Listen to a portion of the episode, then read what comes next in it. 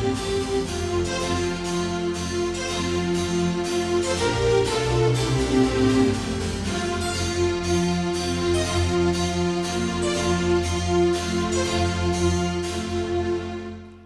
学講座1万9094回でございます。全国の医師の皆様毎週火曜日のこの時間は日本医師会の企画で医学講座をお送りしています。今日は前立腺がんのトリモダリティ治療について東京慈恵会医科大学産学連携講座悪性腫瘍におけるリキッドバイオプシー応用探索講座教授江川真さんにお話しいただきます。なおこの放送はマイクロソフトチームズを使用して収録しています。はじめに前立腺がん放射線治療概念の進歩につき大まかな解説をさせていただきます。前立腺がんに対する放射線照射療法は手術と同様局所療法であるがため最良の適用は局所原極がんであり根治的前立腺摘除術と同等の治療成績が得られるとされています。しかし以下に述べる技術革新に伴い治療法の概念が大きく変化し進化してまいりました。まず第一に1980年代半ばから90年代にかけて欧米で施行された多くの大規模な無作為割付試験の長期成績に基づき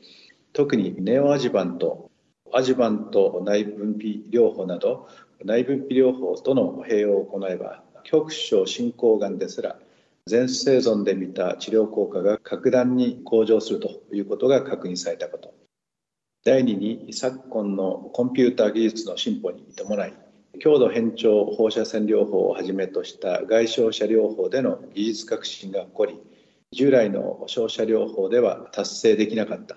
一般に国内ではピンポイント照射あるいはドースエスカレーションと呼ばれる光線量集中が可能となり周辺組織に過度なダメージを与えることなくより安全に有効線量を病巣に投下することが可能となったこと。第3に用度125による永久挿入密封小宣言療法およびイリジウム192による光線量率組織内照射を併用することで外照射単独で投下できる限界線量以上の光線量を前立腺周に容易かつ安全に集中分布することが可能となったことなどが挙げられます。ことに外照射の中では精度の高い強度延長照射療法またはこれに加えて放射線規定の短い宣言を用いる組織内照射と組み合わせることでドースエスカレーションが容易に達成できるようになりました。これがトリモダリティ戦略のコアとなります。このほか臓器の呼吸性移動の自動補正など新規技術が続々と開発され標準精度が格段に向上してきている現状です。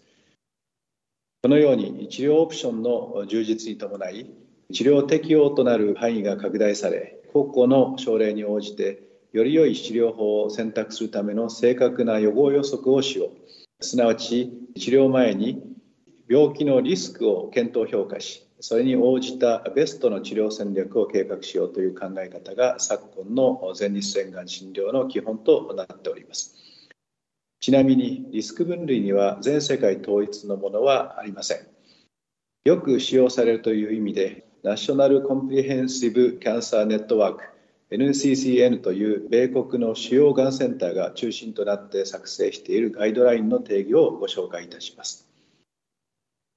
高リスクが臨床病気 T3A あるいはグリソンスコアが8以上あるいは PSA が20ナノグラムパーミリリットルを超えるもの。超高リスクは臨床病気 T3B 以上種グリソンパターンが5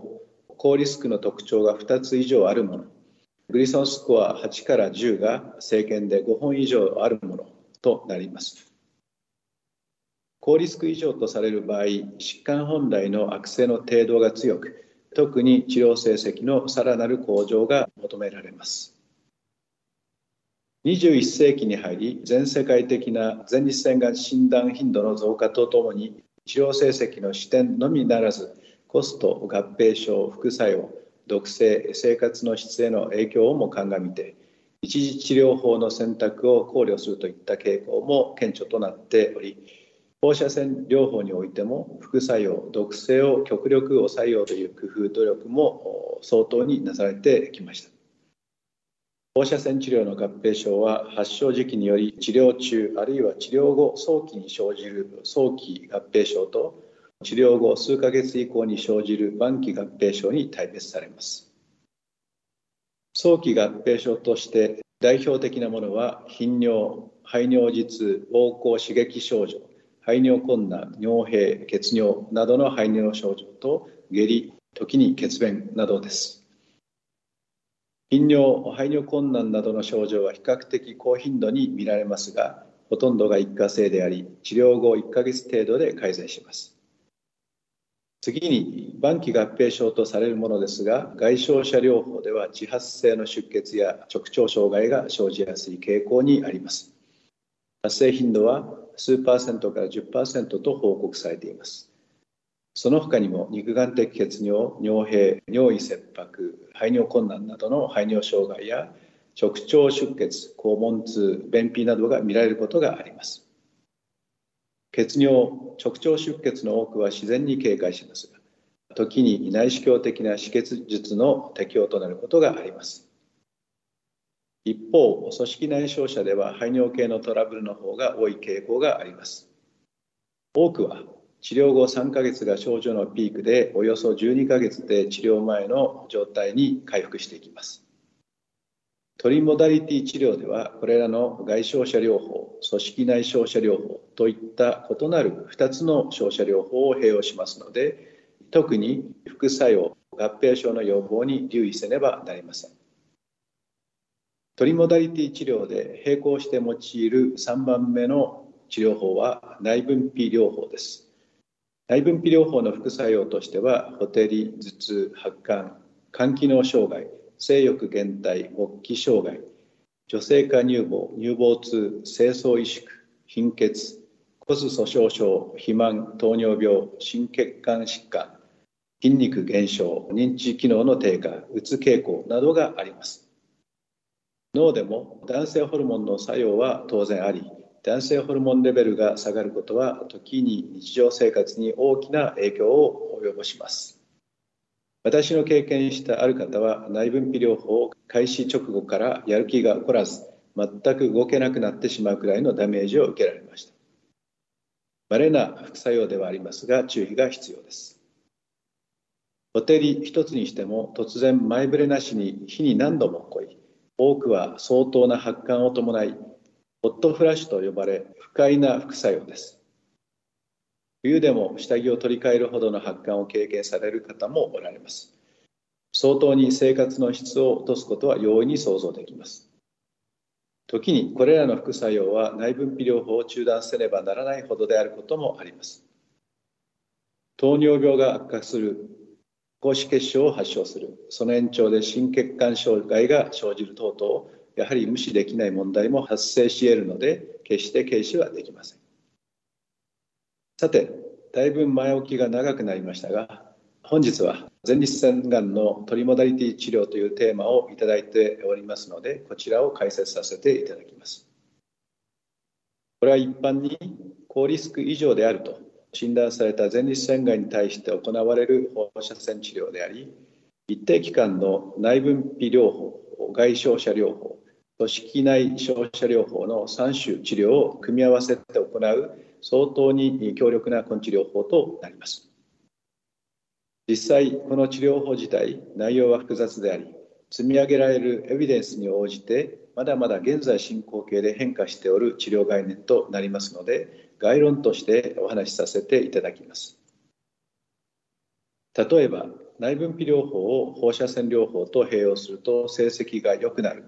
とは前述した通りですが、これは従来の70グレイといった比較的低い放射線量が通常線量であった時代に確認されている効果です。同数エスカレーションの時代、昨今可能な高線量、あるいはさらにその上を行く最高線量の場合にでも同じことが言えるのか、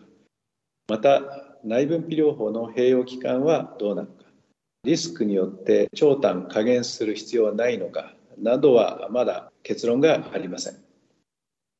一番最初に内分泌療法と放射線療法との相乗効果を証明したボーラらの論文では36ヶ月の長期の内分泌療法併用期間となっていました。概して高リスクの症例では24ヶ月以上の長期併用投与が必要とされています。しかし当然のことながら男性ホルモンを抑える期間が長くなればなるほど内分泌療法自体の副作用の問題が出てまいります。一方トリモダリティ治療では光線量を投下することでどのように精密な照射を行おうとも放射線治療に伴う有害事象の増加も懸念されます放射線の直腸への影響を低減する目的で最近ではハイドロゲルスペーサーというゲル状物質が用いられるなど工夫もされていますこれは前立腺と直腸との距離を1センチ程度離すことで直接直腸被曝を低減し直腸出血などの副作用を減らそうというものです。トリモダリティ治療は光線量をうまく組み合わせることで内分泌療法期間をより圧縮することはできないのか。すなわち副作用を軽くして有益な効果だけを発揮させることはできないのか。いいとこ取りはできないのか。などいまだ多くの課題が残されている伸びしろのある治療概念ということになります。一方内分泌療法自体も新規薬剤が開発されるなど昨今大きく進化しておりトリマダリティの組み合わせとしてのベストの薬剤が何なのかも全く分かっておりません。まさにこれからの課題宿題ということになります。以下に慈恵医大病院での治療経験をご紹介させていただきます。2005年から2018年の14年間に計338名の高リスク以上の前立腺がんの方に対して半年間のネオアジパンと内分泌療法先行の後高線量率組織内照射さらには外照射治療その後計24ヶ月のアジバンと内分泌療法を行いました。少々細かい話ですがこのうち245名が通常の高リスク93名が超高リスク。とされる方々でした。内分泌治療は LHRH アゴニスト注射を使用。一部の方は高男性ホルモン剤というものを特に放射線治療前に内服していただきました。この方法での透過線量は外傷者単独に換算すると153.75から199グレイにもなります。前述したように従来の通常線量が70グレイですので相当な高線量と言えます。症例全体で見ると経過観察期間中央値7年の時点で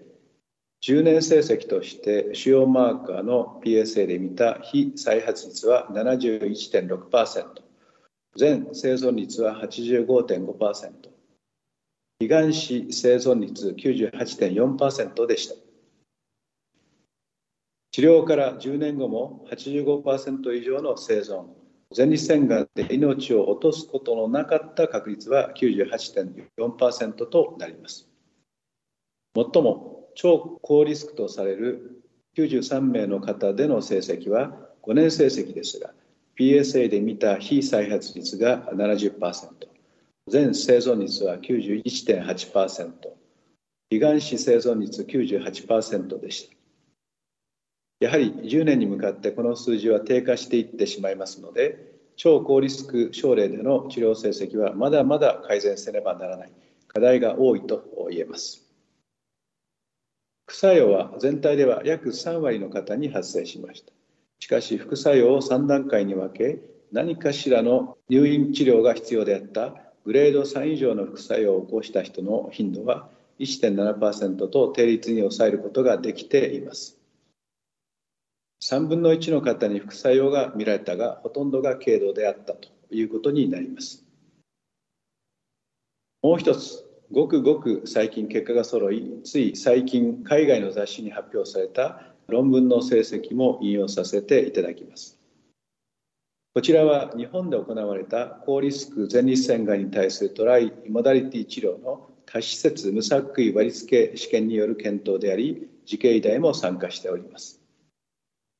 2010年から13年にかけて治療を受けた332名の高リスクの方が対象です。半年間の LHRH アゴニストによる内分泌療法の後永久挿入密封小宣言照射と外傷者療法を受けていただきその後片方1群だけは24ヶ月の内分泌療法を延長して継続しもう一群の内分泌延長治療を受けなかった方々と対比するというものです。すなわち内分泌療法の期間は6ヶ月対計30ヶ月となります。9年生存率は内分泌6ヶ月群で87.2%、30ヶ月群で85.9%、ほぼ中央値9年間の経過観察を行いましたが、両軍の間の生存率などの治療成績に優位差が認められませんでした。全体では副作用の報告は37から46.7%にありましたがグレード3以上の副作用は内分泌療法関連で0.6%から1.8%放射線関連で0.6から1.2%とやはり低頻度。かつ内分泌療法の長短で差はありませんでした。科学的な言い方をするとこの検討自体もともと長く内分泌療法を引き延ばした群の方が成績が上がるだろうという仮説を証明する目的で統計を行い計画されたものですので差が観察されなかったとは言えるものの24ヶ月の追加内分泌療法は意味がないと断言するほどの結論は出せません。しかし光線量を用いた場合長期間の内分泌療法を行うべき患者さんの選別は今後より慎重に行うべきかもしれません。一般的にはリスクが高いほど内分泌併用のメリットは大きくなると信じられていることもあり超高リスクの場合には少なくとも24ヶ月以上のアジバンと内分泌療法が有効なのかもしれません。逆に通常の高リスク前立腺がんであればもっと内分泌治療は短期間でも良いのかもしれません。もっともこれらは仮説ということになりさらなる証明が必要になるのですが臨床科学というものはこのようにしてステップバイステップで進んでいくのだという一例となります。長い自然死を持ち罹患率が疾患による死亡率を大幅に凌駕する前立腺がんでは治療成績とのトレードオフを考慮し最終的にどれほどの利益が得られるかを治療選択時に十二分に考慮するという戦略が重要となっています。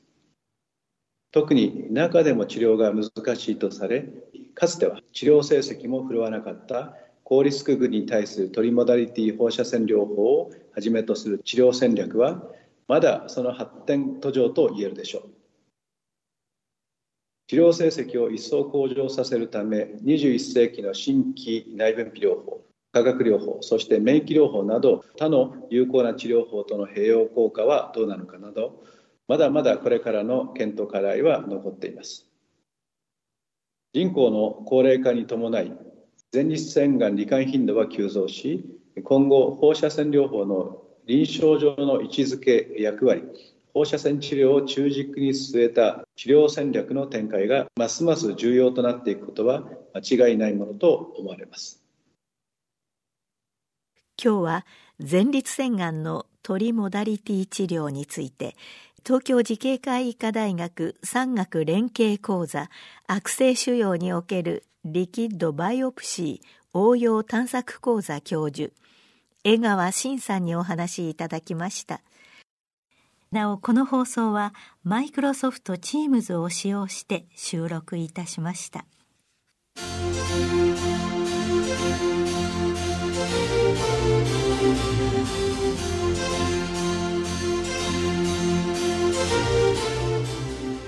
それではこれで日本医師会の企画でお送りいたしました